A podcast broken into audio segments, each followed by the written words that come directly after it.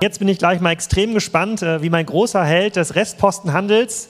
Ähm, ich bin ja sozusagen, ich bin ja schon mal fast darauf reingefallen, äh, auf dieses, ich bin so, ich bin so ein typischer, typisches Opfer dieser Senffalle von Loriot. Und ich weiß noch, als ich darauf gesurft habe, auf, äh, auf Stefans Seite, da gab es mal Flachbildfernseher, ich glaube 50 Stück im Angebot und pro Stück irgendwie 90 Euro. Und ich, hatte, ich brauchte gerade einen und ich glaube, vergleichbare Fernseher kosten irgendwie 300 Euro gekostet. Da dachte ich mir, ach komm, nimmst du 50 Stück, äh, irgendwie wirst du die anderen 49 schon los.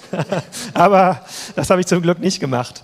Ähm, jetzt erzählst du uns so ein bisschen, wie der, sozusagen, wie der äh, Großhandel äh, diese wilden Zeiten tatsächlich ähm, äh, überleben kann und was eigentlich die Chancen sind. Ähm, und danach äh, begeben wir uns hier in einen kleinen Diskussionskreis äh, zu diesem Thema. Vielen Dank schon für deine Spontanität. Ja, hm? ich hatte ist das an?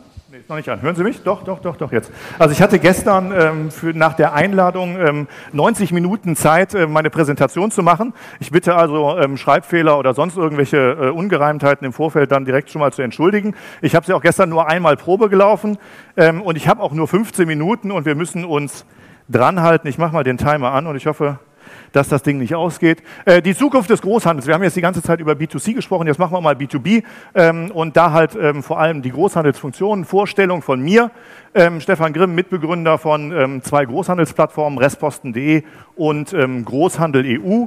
Ähm, Großhandel EU kommt gerade aus dem Soft Launch raus und die haben wir jetzt fertig entwickelt und ähm, Restposten.de ist seit 1997 online. Ich glaube, in dem Bereich sind wir ähm, mit deutlichem Abstand äh, Marktführer und ich glaube, jeder, der in Deutschland im Internet surft, war schon ein paar Mal auf unserer Seite drauf und ist unter Umständen sogar schon in die Falle vom Alex reingefallen und meinte, er müsste vielleicht doch 100 Fernseher kaufen oder vielleicht doch ein paar Mischpaletten. Ähm, Screenshots unserer Webseiten, aber es ist keine Eigenwerbung, sondern es soll ja um den Großhandel gehen. Ähm, Fragen? Was sind denn die Herausforderungen des Großhandels? Wir haben heute ganz viel über, über Entwicklungen ähm, gesprochen, ähm, ganz viel über Entwicklungen gehört und ähm, haben diese, diese Herausforderungen irgendwas damit zu tun, dass ich vielleicht eine E-Commerce-Strategie brauche, wenn ich im B2B tätig bin? Ähm, und wenn wir diese Fragen beantworten wollen, dann müssen wir natürlich erstmal wissen, was passiert überhaupt im Markt und welche Entwicklungen sind denn tatsächlich wichtig für mich? Und ähm, dann ist noch die Frage, wessen Meinung zählt denn? Weil egal, wen Sie fragen, ähm, jeder hat eine Meinung, aber auf wen soll ich hören und auf wen soll ich eben nicht hören. Ähm, da kommen wir aber später nochmal zu. Digitale Wende im Großhandel. Wir bewegen uns mit unseren Plattformen äh, meistens im Bereich KMU-Unternehmen, ähm, Unternehmen, Großhändler, die zwischen 5 und 200 Millionen Außenumsatz machen. Ähm, und ähm, das sind meist inhabergeführte Unternehmen. Und ähm, ja, also die Wende, und zwar die digitale Wende, ist dort sicherlich noch Fehlanzeige. Ähm, das Einzige, was versucht wird, ist, ähm, dass, äh, also das aktuell, also was aktuell wirklich versucht wird, ist, dass der Katalog, der gedruckt wird, aufs iPad kommt. Ähm, dass aber der Kunde dabei irgendwie vergessen wird, das, das haben wir öfter. Und das iPad ist halt eigentlich nur, damit der Vertriebler halt irgendwie weniger zu tragen hat und damit es halt irgendwie ein bisschen schicker aussieht. Aber da ist die digitale Wende dann meistens auch schon am Ende. Wenn wir jetzt über die digitale Wende und über die Probleme der digitalen Wende sprechen, dann haben wir halt einen Status quo. Und in dem Status quo haben wir natürlich erstmal, was will denn überhaupt der Einkäufer? Der Einkäufer will natürlich Preistransparenz, ähm, der Einkäufer will eine freie Entscheidung haben, der ist äh, emanzipiert, der ist digitalisiert, ähm, aber was will denn der Anbieter? Der will natürlich ähm, seinen Markt unter Kontrolle haben, der will Preishoheit, ähm, der will sich seine Vertriebswege aussuchen. Und ähm, das möchte er am liebsten auch noch ganz legal, das geht aber leider so nicht. Ähm, und deswegen haben wir einen Konflikt ähm, und diesen Konflikt können wir nicht auslösen. Und ähm, der B2B-Bereich, äh, also der E-Commerce, ähm, der, der feuert diesen Konflikt auch noch an. der Status quo, jo, so, wir haben im Moment schon einige Urteile gehabt in dem Bereich. Äh, es werden bestimmt noch weitere Urteile dazu folgen. Das sind dann Vertriebsbeschränkungen, ähm, Nichtlieferungen, die natürlich äh, immer nur deswegen passieren, ähm, weil gerade ein Produkt nicht am Lager ist. Das hat nichts damit zu tun, dass der Händler zu einem niedrigeren Preis als den gewünschten des äh, Großhändlers oder des Herstellers online verkauft. Solche Argumente gibt es nie. Aber wenn man dann auf der anderen Seite weiß, dass zum Beispiel das Bundeskartellamt in Bezug auf den Verstoß gegen Kartellgesetze im Textilbereich. Großer Bereich. Und zwar für B2C und für B2B. Die Mannstärke von einer Referentin hat. dann wissen wir, wie hoch das Risiko für einen Hersteller ist, dass er tatsächlich auffällt. Da ist eine Referentin und wenn die mit Adidas beschäftigt ist oder wenn die mit Essex beschäftigt ist oder wenn die mit Deuter beschäftigt ist, dann ist die sechs Monate beschäftigt. Und auf die Frage letztens auf einem anderen Event, ähm, wie viele ähm, unbearbeitete Fälle sie denn an Kartellbeschwerden da hat, hat sie gesagt, ja, Hunderte sind es nicht. Was soll ich denn jetzt dann denken? Sind es Tausende oder sind es irgendwie nur 80 oder 90? Also da haben wir ein echtes Problem. Ähm, da hatten wir jetzt einmal in 2013 den Fall von Dornbracht, ähm, die halt ein paar Millionen äh, zahlen mussten, weil sie halt ähm, Reuter nicht beliefert haben. Und Reuter ist halt einer, ähm, der mit seinem Bartshop halt auch ähm, äh, sehr genau durch die äh, gerichtlichen Instanzen geht und der halt jetzt den B2B-Bereich halt für sich auch eröffnet hat. Der sagt halt einfach, ich verkaufe halt auch direkt an Handwerker, weil die Handwerker bei mir viel billiger einkaufen als beim regionalen Großhändler. Die haben nicht so viel Marge, ich liefere aber pünktlich, ich habe eine viel höhere Lieferbereitschaft und die Kunden der, der tatsächlich sein Bad einbauen will, der kann bei mir auf der Webseite mit sehr transparenten äh, Preisen und sehr viel Produktinformation dann seine Entscheidung treffen. Und deswegen funktioniert das eigentlich sehr gut.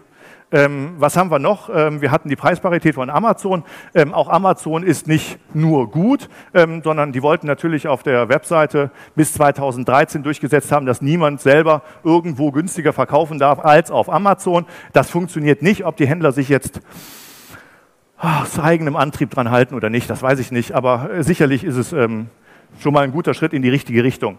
Ähm, ich habe mir aus 2013 nur einen Großhandelsbereich rausgesucht ähm, und das ist der vom äh, Fachgroßhandel für ähm, ähm, Status Quo. Das ist, ähm, ist äh, Baustofffachhandel und spezialisierter Fachhandel, genau. in 2011 ist noch 95 Prozent des Umsatzes im spezialisierten Fachhandel und äh, im äh, spezialisierten Großhandel getätigt worden. In 2013 waren es nur noch 69 Prozent. Und die 2014er und die 2015er Zahlen, die haben wir ja noch gar nicht. Ich glaube, dieser Prozess hat sich noch beschleunigt. Was ein besonderes Augenmerk ist, ist 14 Prozent direkt beim Hersteller. Das heißt also, da haben Fachgroßhändler die etabliert sind, innerhalb von zwei Jahren 25 Prozent Umsatzverlust hinnehmen müssen. Das ist massiv und sowas muss man erstmal kompensieren. So, Goldene Kalb, mehrstufiger Vertrieb, das ist das, was in Deutschland etabliert ist. Das haben wir auch schon in anderen Vorträgen gehört, dass halt irgendwie der deutsche Vertrieb unglaublich kompliziert ist. Und ähm, das sind Sachen, die ich gestern rausgesucht habe, ähm, nicht aus dem Archiv, ähm, sondern ähm, live. Das ist die Firma Eden, die ist ein relativ großer Großhändler für ähm, Papier, Papeterie und so weiter und so fort, ähm, haben mehrere Standorte. Die Standorte sind auch relativ groß, ähm, ist also tatsächlich ein guter Laden eigentlich, denkt man. Ähm, Entschuldigung, einmal zu weit. Ja, wenn ich denn jetzt da Kunde werden möchte, muss ich also auf den Bereich, ich möchte Kunde werden, Kundenservice, und dann darf ich einen Kundenantrag. Da darf ich draufklicken und wenn ich den Kundenantrag klicke, oh Gott, ich komme in ein ausfüllbares PDF. Ähm, dieses ausfüllbare PDF muss ich natürlich abstempeln, unterschreiben und faxen, bitte. Ähm, es gibt keinen Download-Bereich. Das ist Großhandel heute. Das habe ich mir jetzt nicht, das war relativ einfach, das zu finden. Ähm, und wenn ich denn als Kunde freigeschaltet bin, bin ich aber leider immer noch nicht für den Webshop freigeschaltet. Wenn ich dann also eine Kundennummer habe und ich möchte im Webshop irgendwas einkaufen, dann muss ich nochmal über die Kunden-Webshop-Passworthilfe, ich weiß nicht, ob Sie das da hinten lesen können, meine Kundennummer eintragen, meine E-Mail-Adresse und eine Nachricht schreiben. Und weil sich jeden Tag ungefähr 27.000 neue Kunden bei Eden ähm, registrieren wollen, inklusive irgendwelcher Computertrolle und Robots, muss ich also dann hier halt auch noch so einen Code auflösen, ähm, damit ich dann halt halt auch tatsächlich mit meinem Anspruch, da demnächst einkaufen zu können, halt irgendwie zum Ziel komme. Ähm, Fachgroßhandel, Problem, jetzt habe ich mal was Hochwertiges rausgesucht, die Firma Gira. Ähm, wer schon mal ähm, äh, versucht hat, ein Smart Home System von Gira einzukaufen, weiß, das wird uns da im Hausausstattungsbereich äh, von vielen, vielen tausend Euro. Ähm, das wird sehr schnell fünfstellig bewegen, das ist sehr schön. Ähm, der Professor Schmitz hat die Seiten designt, ähm, Wunder. Bezugsquellen, natürlich, das sind alles äh, ganz spezielle Produkte, die dürfen nur über den Fachhandel verkauft werden, nur über den Elektrohandel und so weiter und so fort. Deswegen, jetzt bin ich in Hamburg, also habe ich nach Bezugsquellen in Hamburg gesucht, ähm, habe jetzt die ersten zwei. Was Sie hinten nicht sehen können, Nummer zwei der ersten zwei hier unten hat eine Telefonnummer, eine Faxnummer, keine Internetadresse. Ich habe keine Webseite.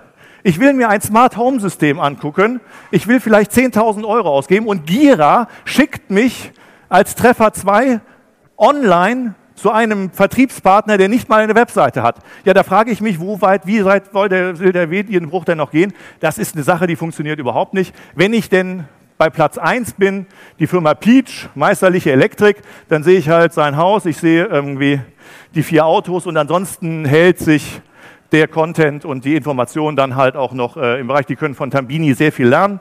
Ähm, das äh, funktioniert gar nicht. Was machen die? Ähm, Ach so, das ist der andere. Ich habe den anderen dann, also da, über die E-Mail-Adresse kommt man. Ähm, und wenn man sich das durchliest, sieht man, dass jetzt die dritte Generation seit 60 Jahren, seit 2005, ähm, sozusagen tätig ist und ins Unternehmen eingestiegen ist. Das heißt, die letzte Aktualisierung ist circa zehn Jahre zurück und äh, das KNX-System von Smart Home ist auch unter Leistung nichts zu finden. Das heißt also, ich werde da zu zwei Quellen äh, geschickt in Hamburg, ähm, die äh, völlig unter aller Glocke sind.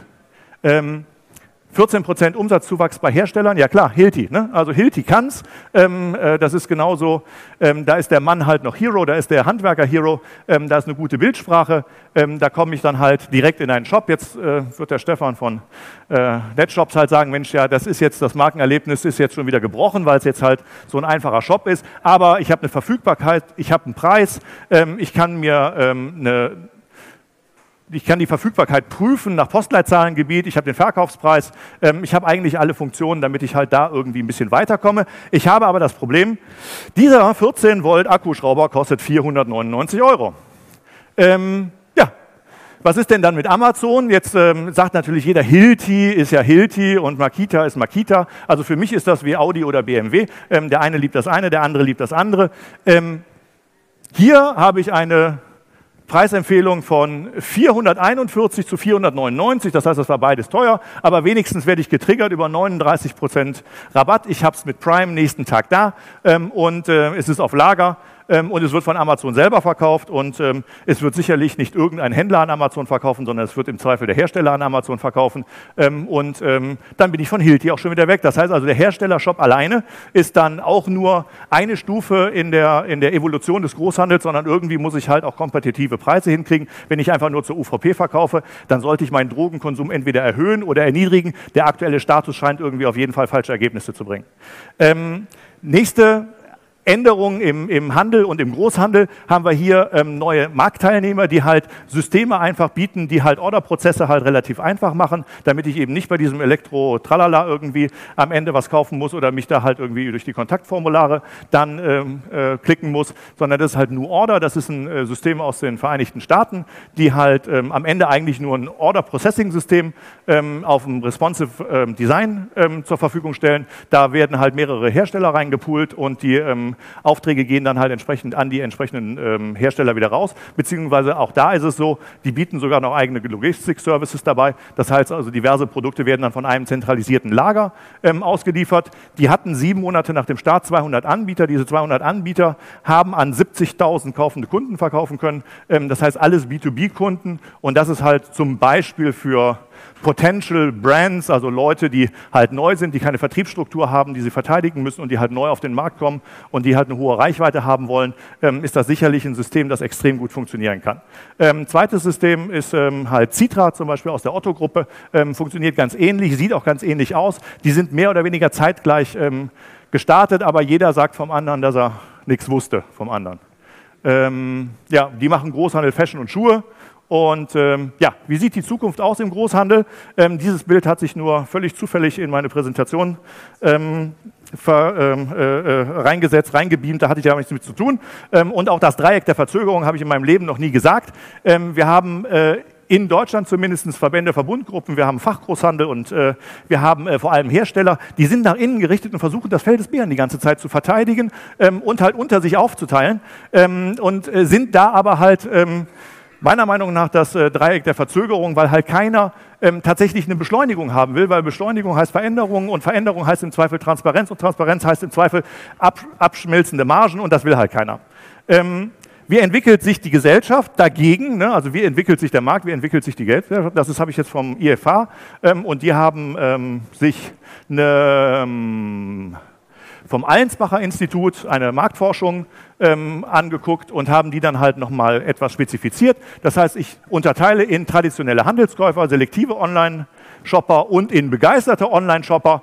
Ähm, fragt dann mal nach und die blaue Linie sagt, ach Mensch, alles ist in Ordnung. 52 Prozent der Deutschen sagen, wir sind immer noch traditionelle Handelskäufer. Hurra, die Welt ist in Ordnung. So, dann hat das Institut für Handelsforschung gesagt, Mensch, das finden wir aber irgendwie ganz komisch. Ähm, die Zahlen, die ähm, kommen uns nicht so ganz äh, koscher vor. Ähm, wir unterteilen das jetzt nochmal in Personen unter 30 und in Smart Natives, 16 ähm, bis 25 Jahre. Die würde ich uns jetzt gerne mal hier vorführen, die 16 bis 25 Jahre. Das sind die Kohorten von, äh, von äh, Leuten, die halt jetzt ihre Studien abschließen, die ihre Ausbildung fertig gemacht haben, die jetzt äh, ihre Meisterschulen langsam beenden, die jetzt ähm, in die entsprechenden Entscheidungspositionen reinkommen. Und da haben wir auf einmal nur noch 9 Prozent die sagen, ich bin ein traditioneller Handelskäufer.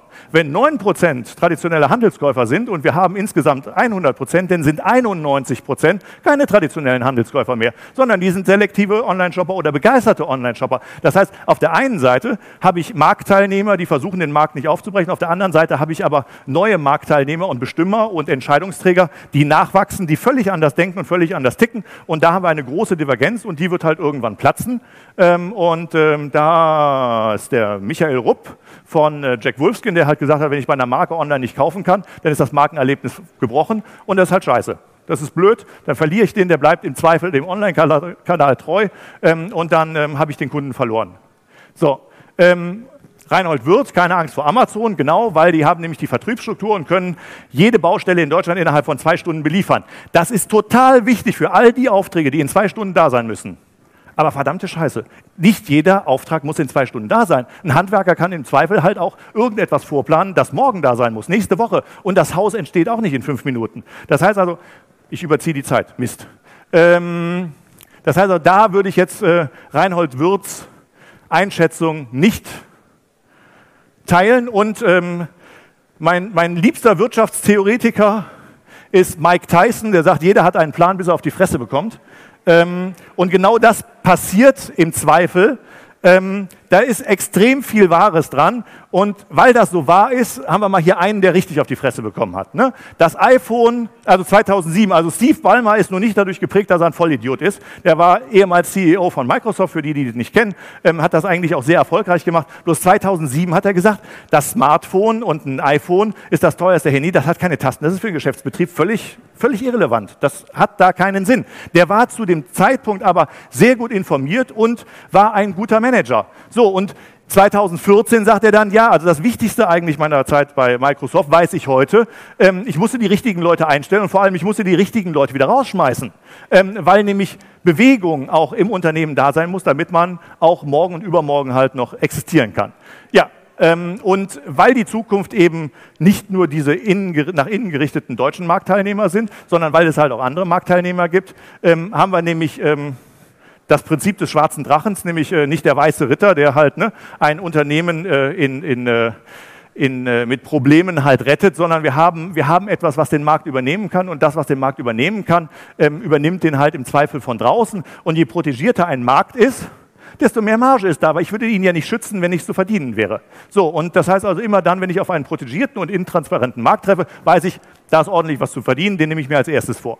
So, jetzt haben wir ähm, Amazon Supply. Die gute Nachricht am 13. Mai ist es vorbei mit Amazon Supply. Amazon Supply wird eingestellt. Da steht es 13. Mai 2015 ist Closing. So, in ihrer Testphase haben sie 7,3 Milliarden ähm, Außenumsatz gemacht in den Vereinigten Staaten und haben aber festgestellt, nee, also mit Amazon Supply kommen wir nicht weiter.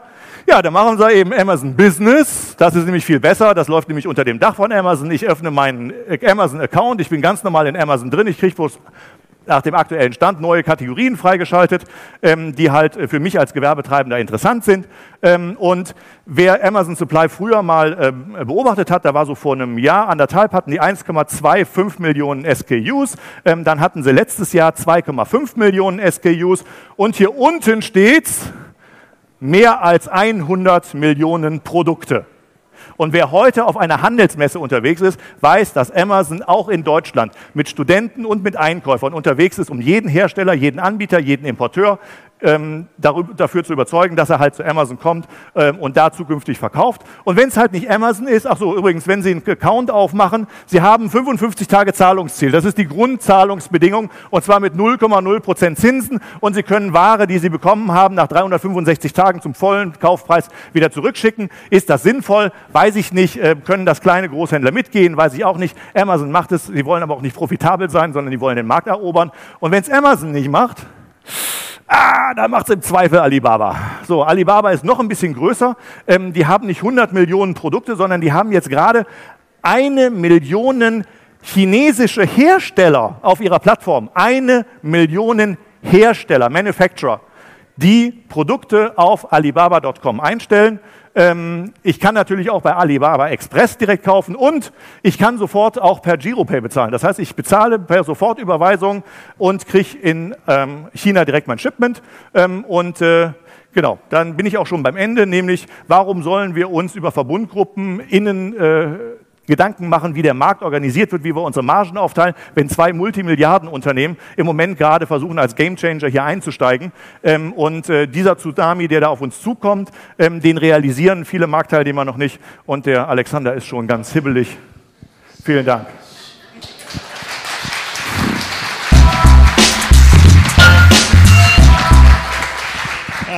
Ich habe dreieinhalb Minuten überzogen. Respekt, Respekt. Wenn du das innerhalb von 90 äh, Minuten gestern noch vorbereitet hast. Ähm, ja, du hast jetzt ja zur Zukunft des Großhandels ja nicht so viele positive Sachen sagen können. Deswegen würde ich jetzt nochmal Adrian und Markus auf die, Bühne, auf die Bühne bitten in unsere kleine Diskussionsrunde. Und ähm, wir müssen mal das Mikros einmal tauschen, weil ihr kriegt jetzt quasi das Handmikro zum, äh, ähm, ähm zum Verteilen. Ähm, Im Grunde genommen ich, sagst du ja, dass ich du... Ich erfahre jetzt ein Downgrade. Äh, Im Grunde genommen erfahren... Im Grunde genommen äh, äh, sagst du ja, das ist sozusagen für den klassischen Großhändler und äh, für den klassischen, äh, sozusagen für den klassischen B2B-Teilnehmer wird das deutlich schwerer. Jetzt lassen wir mal die, jetzt lassen wir mal die Großhandelsstrukturen, die Handelsstrukturen außen vor und sagen, okay, wenn du jetzt so einen, also die Verbandsstrukturen, wenn du so ein Händler bist ne, und äh, ihr beide könnt euch ganz nochmal selber vorstellen, ähm, was gibt es denn eigentlich für Chancen, das zu nutzen, was Alibaba und Amazon am Ende des Tages machen? Kann man das irgendwie positiv äh, ähm, für sich nutzen. Ähm, und dann haben wir hier einmal äh, Markus Vost, der ähm, für relativ viele Hersteller auch in Jahresgespräche schon mit Amazon gegangen ist und da schon äh, spannende Erfahrungen gemacht hat und sich da äh, Strategien über, äh, überlegt. Und ähm, Adrian macht das genauso und ihr beide seid jetzt, seid jetzt, ja in letzter Zeit relativ stark auch mit dieser strategischen Frage konfrontiert.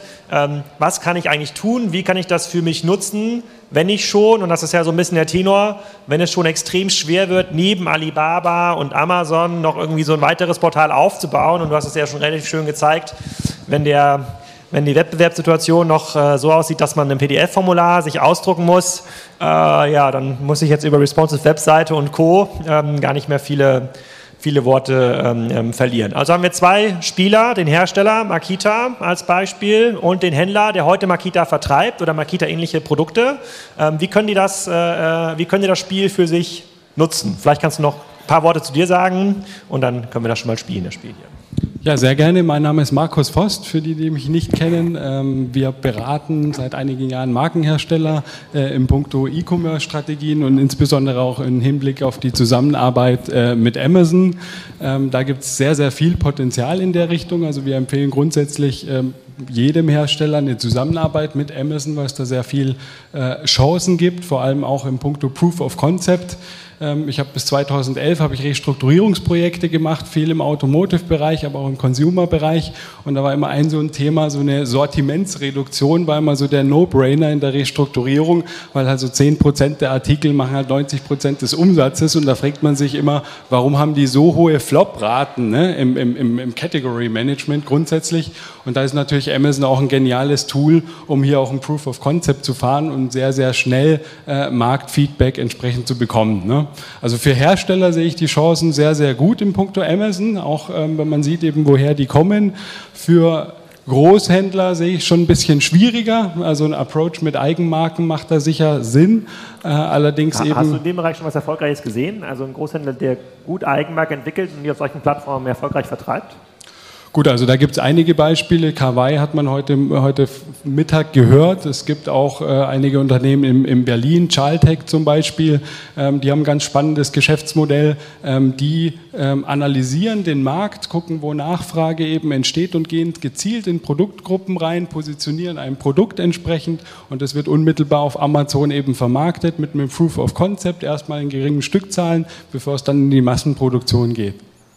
Darf ich da mal äh, bezüglich der Nachhaltigkeit äh, eine Frage an dich stellen? Weil wir haben da eben auch schon drüber geredet. Ähm, Kawaii ist, wie gesagt, ein, also finde ich, ähm, ein äh, super Beispiel. Aber wir haben uns ähm, eben in der Vorbereitung der Diskussion auch ganz offen die Frage gestellt, ähm, ursprünglich, also auf Alibaba finde ich, äh, unter den eine Million äh, äh, Manufakturen, die da, die da anbieten, finde ich auch jemanden, der Leder-iPad-Taschen macht. Und eigentlich ist die Kompetenz ja, äh, die, diese äh, Taschen dann von Alibaba auf Amazon äh, zu listen. Wenn jetzt Amazon Business kommt, ähm, wie nachhaltig ist dann so ein Kawaii-Geschäftsmodell? Was, was denkst du? Gut, das ist natürlich die, die, die Frage, die berechtigt sich stellt. Ne? Jetzt kann man im Prinzip mit Amazon Business dann medienbruchfrei sourcen und wiederverkaufen ne, auf der gleichen Plattform. Ähm, klar, also das ist natürlich absolut berechtigt, von daher ein Thread in jedem Falle ein, ein solches Produkt, wo relativ geringe Entwicklungskompetenz dahinter steht. Kawaii ist halt einfach gut exekutiert, also die machen eben das Thema Amazon SEO-Optimierung sehr gut, ähm, sind voll auf diesen Kanal ausgerichtet, also das Produkt ist auch konzipiert mit Beileger entsprechend, dass Rezensionen auch äh, entstehen. Aber kann, aber kann, das denn quasi denn diese Strategie, die in Kawaii aufzeigt und im, ähm, im B2B-Handel reden wir noch mal ein paar andere Produkte, ähm, äh, Bereiche von C-Teilen über äh, irgendwelche unbedeutenden kleinen Maschinen. Kann man genau das Gleiche machen? Also kann man quasi für jede Produktkategorie sich solche, äh, sozusagen, sich solche Marken entwickeln und dann, da, dann darauf stellen? Oder sozusagen liegt diese Entwicklungskompetenz vielleicht auch beim Händler, der ja heute auch in China irgendwo sourced? Also ich denke, grundsätzlich vertrete ich da die Auffassung, wenn man sich nicht als Apple versteht, als Market Maker, dass alles, was online nicht gesucht wird, auch keinen Markt hat. Ne? Punkt. Ne?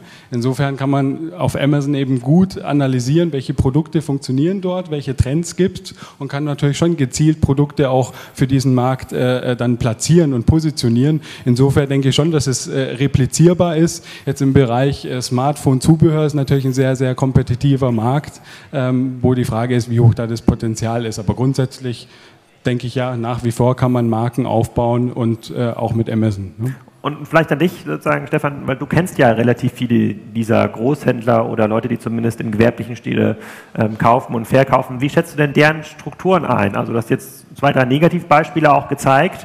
Die haben dann zwar ein Bild von ihrer schicken Firmenzentrale irgendwo auf dem, auf dem Land mit den Autos davor.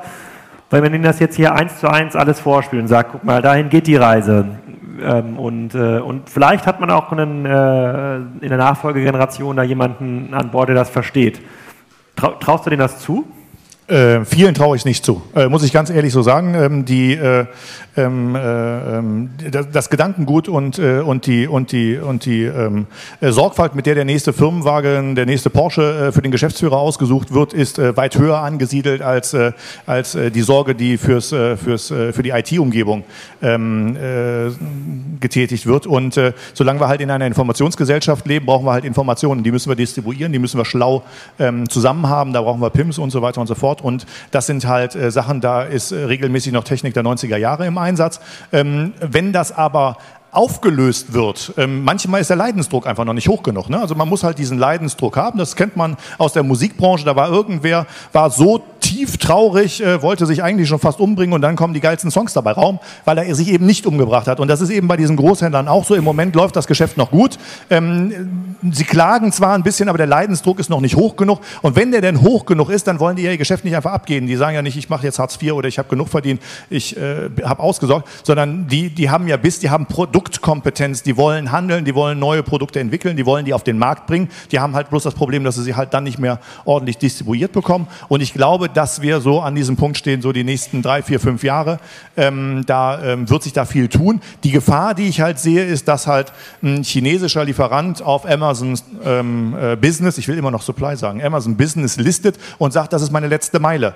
Ähm, der benutzt die Amazon Logistic Services, hat halt äh, die Payment-Dienstleistungen halt ähm, unter Kontrolle und auf einmal sind äh, im Zweifel äh, 200 Hersteller von, äh, von Handytaschen ähm, sind dann halt als Manufacturer mit den entsprechenden Preisen und mit deren höheren äh, Margenerwartungen ähm, äh, dann halt äh, sozusagen direkt im Handel unterwegs und äh, listen dann halt äh, bei Business für den Großhandel und direkt Aber bei das, Amazon das, für das den Argument der. Großhändler ist ja dann immer, naja, ganz so einfach ist ja nicht, weil es wird ja nicht immer nur ein Produkt bestellt, sondern man braucht ja nicht nur die eine Bohrmaschine auf der Baustelle, die noch nicht mal eine Adresse hat. Ja, das ist so, äh, sozusagen das für den DL-Fahrer manchmal gar nicht so einfach zu finden, sondern ein ganzes Set an Services und auch äh, ähm, äh, Vorfinanzierungsdienstleistungen. Das ist immer so das Argument, was dann kommt, ähm, um zu sagen, naja, so wild ist das mit, äh, mit ähm, Amazon Business und Alibaba noch nicht. Das müssten die ja ähm, erstmal schaffen. Und das fairerweise stimmt ja auch zum Teil. Also ähm, da, da geht es gar nicht um den, um den Preis vielleicht, also zumindest äh, sozusagen nicht um den letzten Euro, sondern um die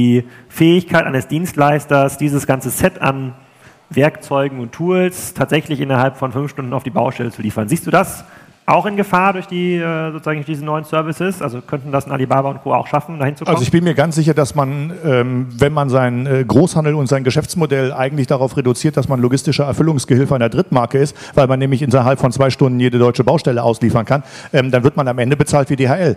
Ähm, so, Amazon, Alibaba oder wer auch immer haben in letzter Zeit äh, bewiesen, dass sie alles das, was nötig ist, um einen Markt zu erobern, tun. Erstmal technologiegetrieben und dann aber organis organisationsbetrieben. Und ich habe überhaupt gar keinen Zweifel, dass ein äh, Amazon Business ähm, auch ein äh, Tanklaster oder ein, ein, ein Sattelzug mit Sand äh, aus der, weiß ich nicht was, aus irgendeinem Bereich dann halt liefern kann auf eine Baustelle und zwar zur richtigen Zeit. Also ich bin mir sicher, das wird vielleicht nicht in, in einem Jahr, in zwei Jahren oder in drei Jahren da sein, ähm, aber dieser Herausforderung muss man sich stellen und da muss der Großhändler halt besser sein. Der muss seinen Markt besser kennen, der muss seinen regionalen Markt besser kennen ähm, und äh, dann hat er unter Umständen eine Chance. Aber was er auf jeden Fall äh, vergessen muss, ist die sind die intransparenten Preise und das äh, ist äh, der, die Margenhoheit, die er im Zweifel hatte. Weil ähm, wenn wir eins sehen konnten, Amazons äh, Business, die, ähm, die äh, interessiert nicht, ob irgendwer seine Großhandelspreise nicht veröffentlicht haben will. Die stehen da einfach. Und bei Alibaba stehen die da genauso. Da steht, da steht der Preis fürs Kleid, da steht der Preis für irgendwas und da steht ein Staffelpreis in, äh, in, in fünf Preisstaffeln. Wenn ich eins kaufe, wenn ich zehn kaufe, wenn ich einen Container kaufe, ähm, das ist da alles veröffentlicht. Ähm, und das gab es bisher im Großhandel nicht. Ähm, und diese Umdenke ähm, zur Transparenz, äh, die werden viele lernen müssen und das wird ein bitterer Prozess. Und wir sagen ja auch immer, der, sozusagen der große Knall im B2C-Handel, der ist eigentlich erst jetzt, sozusagen auch durch Amazon. Also im Grunde, was die letzten zehn Jahre war oder passiert ist, ist nichts im Vergleich zu dem, was in den nächsten drei Jahren passiert. Seht ihr das jetzt ähnlich kritisch im B2B-Handel? Also jetzt der große Knall oder ist jetzt nochmal zwei Jahre lernen, beobachten und dann kann man Strategien entwickeln? Also ich glaube, wir haben noch mindestens ein Jahr Lernkurve. Ähm, aber dann wird der Knall größer, weil die ganzen Learnings aus dem B2C in B2B überfließen. Ähm, das heißt also, es wird mit viel mehr Basiswissen ähm, wird gearbeitet, aber vielleicht sehen die anderen das anders. Also ich sehe es äh, teilweise in Sortimenten, äh, die klassisch Großhandel waren oder Fachhandel waren, ist es eigentlich schon voll da. Also wenn du jetzt hier diese Werkzeuge, das Profi-Werkzeug, was du auf Amazon hast, da sind äh, Werkzeuge-Sets, die kosten 2000 Euro, die kauft echt nur der voll ambitionierte Endkunde. Ansonsten sind, ist, äh, ist das schon echt da. Und ich glaube, ähm, äh, wenn du auch mit den Herstellern äh, oder das, was du von der Herstellerseite hörst, ist genau das wird da bestätigt. Ne? Also wenn du die Wachstumsraten der Hersteller siehst, die wachsen überproportional zu dem Wachstum von Amazon. Ne? Also der Anteil der Hersteller, also auch wenn wir uns jetzt in Makita reinversetzen oder in Bosch reinversetzen, ähm, da macht es keinen Spaß mehr mit Amazon zu verhandeln. Also da ist schon äh, die Dominanz da und ähm, es ist im Prinzip für diese Hersteller auch wie eine Droge. Also einmal angefangen, einmal angefixt. Ist es, tut man sich schwer, diesen Markt dann nochmal zu bereinigen. Also in Summe bisher wenig Chancen, also noch keine rosige Zukunft für den B2B-Handel. Okay, eine Antwort haben wir noch und danach müssen wir auf den nächsten Vortrag. Kannst du nochmal, Stefan möchte nochmal Gas geben. Ja, ja, ich, ich höre, äh, wenn ich jetzt hier lese, ich höre nur noch The German E-Commerce Angst. Nein, es ist nicht die Angst, es ist die Herausforderung. Zwischen, zwischen Angst und zwischen Wahrnehmen der Realität und Annehmen der Herausforderung ist ein riesengroßer Unterschied. Wenn ich jetzt, wenn ich das, das, ähm, das Ignorieren von sich ändernden Marktgegebenheiten und die Existenz von Herausforderungen einfach dadurch negiere, dass ich meinen Kopf in den Sand stecke und sage, ich habe halt keine Angst, ähm, dann bringt mich das nicht weiter, sondern Bewegung bringt das Unternehmen weiter und das Aufnehmen dieser Herausforderungen bringt das Unternehmen weiter. Und das ist eben genau dieser Prozess, der im Kopf stattfinden muss. Das hat nichts mit Angst zu tun, sondern das hat was mit der Möglichkeit zu tun, mit neuen Chancen, aber natürlich auch mit Herausforderungen und denen muss man sich stellen. Letztes Wort. Ja, vielleicht ganz letzter Satz von meiner Seite, also äh, gerade welche Zukunft hat der B2B-Handel, ja? wenn man sich heute eben so Customer Journey-Analysen anschaut, ja? gerade jetzt im Elektrowerkzeugbereich haben wir es sehr umfassend gemacht, ähm, dann ist die Zielgruppe hier halt eben der professionelle Handwerker, ne? das ist eine Altersgruppe tendenziell 45 plus, die einfach sehr offline-lastig heute sind, ne? also die haben Online-Banking-Nutzungsraten von 18 Prozent, also 1,8, ne? dann können Sie sich vorstellen, dass die nicht ganz digital auf der Welle ticken, aber wenn sie dann in eine äh, jüngere Generation runtergehen, also so U35, äh, dann haben die ein völlig anderes Beschaffungsverhalten. Ne? Die äh, suchen online, die vergleichen online und da muss man sich natürlich dann schon die Frage stellen, wenn, wenn Amazon Supply eben kommt, dann werden die eben B2B-Produkte auch zum Marktpreis anbieten ne? und keinen Loctite-Kleber 30, 40 Prozent teurer, wie es heute bei Mercateo ist und was auch in dem Umfeld ja durchaus machbar noch ist, weil eben, äh, wenn Sie in einem Großkonzern C-Teile sourcen, ja, dann braucht er eine SAP-Bestellnummer beispielsweise. Und wenn Sie dann sagen, na, Sie wollen ein Produkt bei Amazon eben kaufen, dann ist es halt ein riesen Galama, eben diesen Prozess in dem Unternehmen abzuwickeln. Und deswegen haben die halt ein Desktop-Purchasing-System, das halt an Mercateo angebunden ist heute und zahlen halt lieber 30 Prozent mehr. Aber Amazon Business wird sicher auch eine Schnittstelle zu ERP-Systemen haben, wenn sie in C-Teile-Güter reingehen. Insofern denke ich, wird es schon sehr, sehr disruptiv und spannend werden in Zukunft. Vielen Dank euch dreien. Vielen Dank auch für die Spontanität, hier nochmal einzuspringen. Und äh, ein kleiner Applaus für euch.